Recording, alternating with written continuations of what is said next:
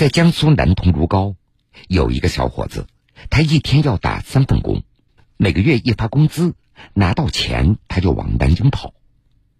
那么他到南京要干什么呢？我们来听故事。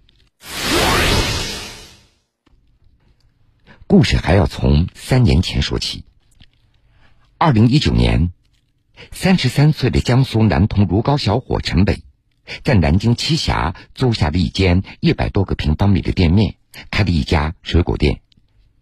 肯吃苦，人又实在，陈伟的生意那是越来越好，也发展了大量的客户。不料，二零二零年年初，因为新冠肺炎疫情，陈伟的生意是一落千丈，贷款、租金、人员开支压得他喘不过气来，实在没有办法。二零二一年四月，陈伟关掉了水果店，返回老家打工。我叫陈伟，来自江苏南通，今年三十三岁。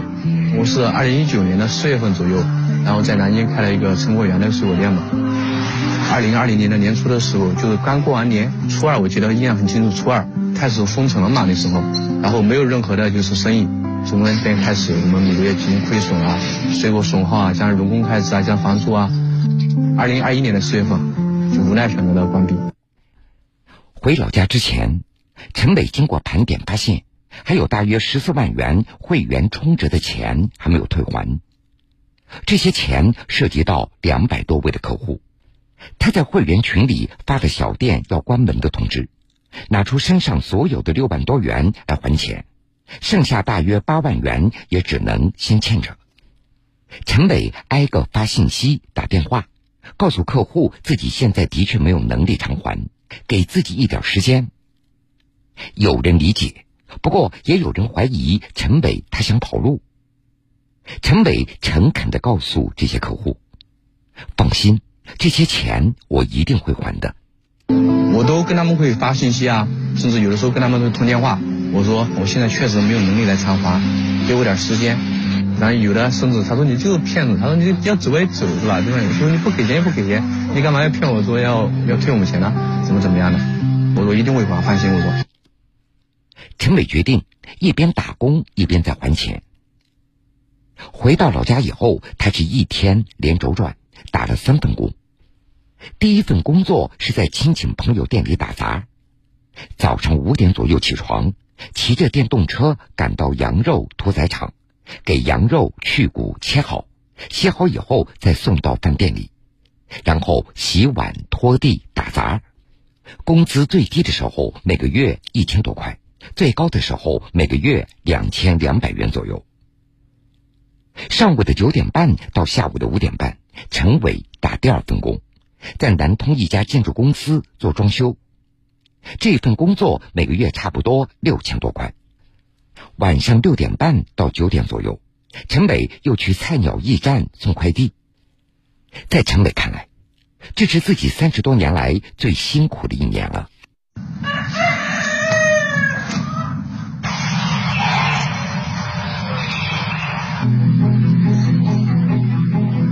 嗯，第一份工作就是打杂嘛，有亲戚的朋友，里面店里面，低的时候一千多块钱，高的时候两千两两千两百块钱。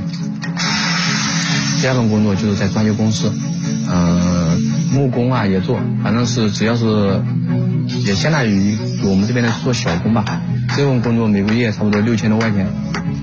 第三份就是快递，相当于去送件嘛，他说那固定工资一千八百块钱。早上是五点钟，五点多钟就出门了，最迟五点二十出门，到晚上差不多八九点钟的时候吧才能往回走，但还没到家，就这可能这个我三十几年中。最苦的一一年。从二零二一年五月份开始，只要每个月十五号一发工资，陈伟就赶往两百多公里之外的南京来还钱。用他的话说：“债还一点我的心里就踏实一点一些老年会员没有微信，怎么都联系不上，陈伟便主动报警来寻找债主，在民警的帮助下。债主几乎都找到了。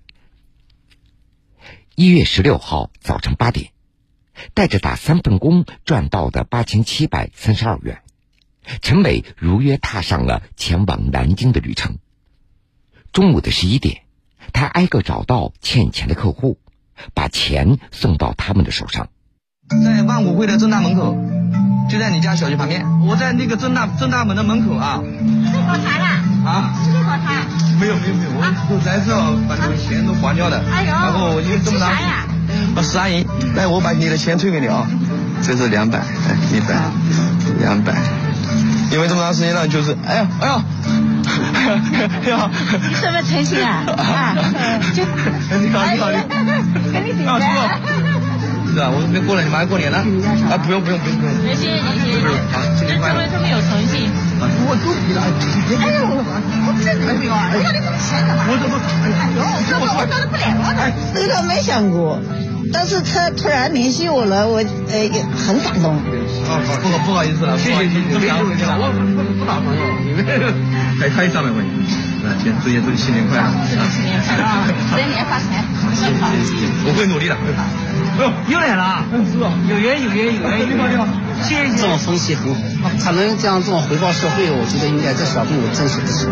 有人打电话给我们要退钱给我们，我说我没有啊，他说你有的，有你的名字，有你的号码。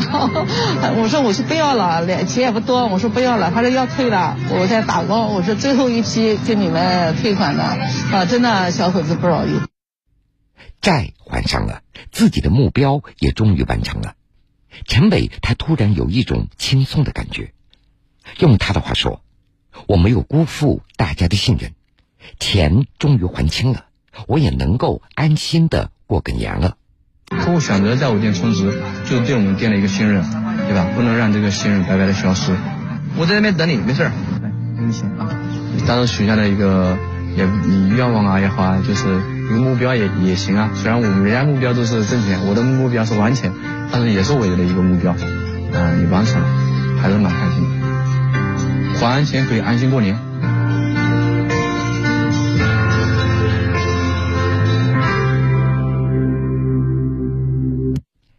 陈伟的举动感动了很多人，大家也都称赞他为信义小哥。当地政府也将他评为如皋好人，并且奖励三千元。先陪家人好好过个年。之后扛起肩上的责任，重新出发，弥补这段时间对家人的亏欠。爱笑的陈伟，他又一次咧开了嘴。新闻故事精彩继续。陈伟的故事让我想到了“人无信不立”这句古话。无独有偶，同样也是在江苏如皋。有一位七十岁的老人，几千个日日夜夜，他就从来没有真正休息过一天。还清欠款也成为他最大的心愿。丛慧玉今年七十岁，他是江苏省如皋市如城街道方庄村的村民。他和老伴儿平时在村里务农，唯一的儿子在城镇里工作生活，但是。平静的生活在二零一一年四月被打破。有一天，丛慧玉突然接到医院所打来的一个电话，说儿子突发疾病，在医院经过抢救无效而去世。这对丛慧玉来说是一个巨大的打击，而让他没有想到的是，更大的打击还在后面。就在儿子去世以后没多久，丛慧玉的孙子突然收到法院的传票。债主起诉了这个六岁的孩子，让他偿还父亲所欠下来的债务。原来，丛慧玉的儿子生前那是做家装生意的，在一次做装潢的时候，他把自己所有的钱都投进去了。可是拿到钱的老板突然消失，卷钱跑路了，一下子，工人的工资、各种材料的费用都没有办法支付。而且因为没了本钱，后面其他工程也没有办法实施，只留下了包括利息在内的总共六十多万元的债务。为此，儿媳和儿子也离了婚。丛慧玉将儿子留下来的债务经过整理，发现其中有三十万元是银行的贷款，剩下的借款都是来自不同的债主。就在儿子去世以后没多久，公司的两名工人向法院起诉讨薪。二零一一年十二月，法院判决丛慧玉的孙子以继承遗产的实际价值为限清偿债务。因为孩子才六岁，法院于二零一三年五月裁定终结执行程序。从法律意义上来说，丛慧玉她并没有帮着儿子偿还债务的责任，但是她觉得自己必须要给孙子做出一个榜样，还清这笔债务，让孙子明白诚信的重要性。于是，丛慧玉她坚定的对前来讨债的那些债主说：“儿子的债我来还。”六十多万元的债务，对丛慧玉来说就是一个天文数字。当时他也并不知道，自己这辈子还能不能挣到这六十万。当时丛慧玉她只有一个念头：只要自己活着，就要努力的赚钱。儿子的死亡赔偿金。再加上村里老屋拆迁所给的拆迁费，丛慧玉东拼西凑，先还清了银行贷款和部分的零散的欠款。可是这剩下的三十万元的欠款又该怎么办呢？他和老伴商量，决定打工赚钱。清晨四五点，天不亮，丛慧玉就起床了。他骑十五分钟自行车回到丰庄村来照料弟弟的庄稼。家里一共有三亩地，其中有一亩半租了出去，每年可以租八百多块钱；还有两亩地那是自己种，地里种了玉米、芋头、花生，什么都有。忙完地里的庄稼，丛慧玉再骑着自行车回到如皋市区，他要赶在八点钟之前来到打工的饭店，开始清洗厨具。中午是吃饭人数最多的时候。丛慧玉忙个不停，一双手泡在水里，不停的洗刷着餐具，一刻不得清闲。下午两点，吃午饭的客人基本都走光了，丛慧玉也终于可以喘口气了。但是在工作休息的两个小时里，他又忙着回家做家务，到下午四点再赶过来洗刷餐具。晚上吃饭高峰期结束以后。他要一直洗到十点多，饭店关门。虽然每周可以休息一天，但是这一天丛慧玉她也不敢闲着，因为如果给自己放一天假休息，那么那些碗筷就要堆积在那儿，第二天还得去洗。最多的时候，丛慧玉她一天要洗近一千多只的碗。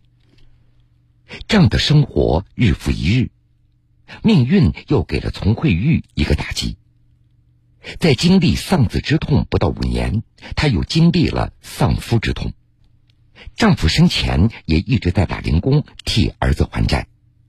二零一六年，因为一次交通事故意外去世，从此丛慧玉就挑起了全部的责任和重担。几千个日日夜夜，丛慧玉就从来没有真正休息过一天。还清欠款也成了她最大的心愿。这每次有债主上门讨债，丛慧玉哪怕手中只剩几百元，她也会全部的交给债主，尽量不让债主空手而归。她想用自己的行动让债主放心，相信自己真的会努力还债。二零一八年五月，丛慧玉主动给如皋市人民法院法警大队副教导员孙庆峰打了一个电话。希望他帮忙联系到当年起诉的两名债主。与此同时，丛慧玉还来到债主所在的村庄，挨家挨户的打听。那两名工人原本以为这工钱永远都要不回来了，早已放弃了讨要的想法。他们没有想到，丛慧玉居然会主动的联系到他们，将两万元送到他们的手上。面对七十岁的丛慧玉。债主感动不已，拿出一部分钱给他，表示要尽一份心意。但是丛慧玉坚决不收，并且内疚的说道：“你们挣钱也不容易，这个钱本来就是你们的，我不能要这个钱。我现在身体还可以，我还可以赚钱。”漫漫还债路一直走到二零一九年年底，丛慧玉她终于可以笑着对别人说。现在我已经没有大额的外债了，亲戚们帮助我的几万块钱，我可以卖菜慢慢的还。二零二零年，丛慧玉入选江苏好人榜，二零二一年十二月九号，南通市精神文明建设指导委员会公布了第二届南通市道德模范评选结果，丛慧玉成功入选。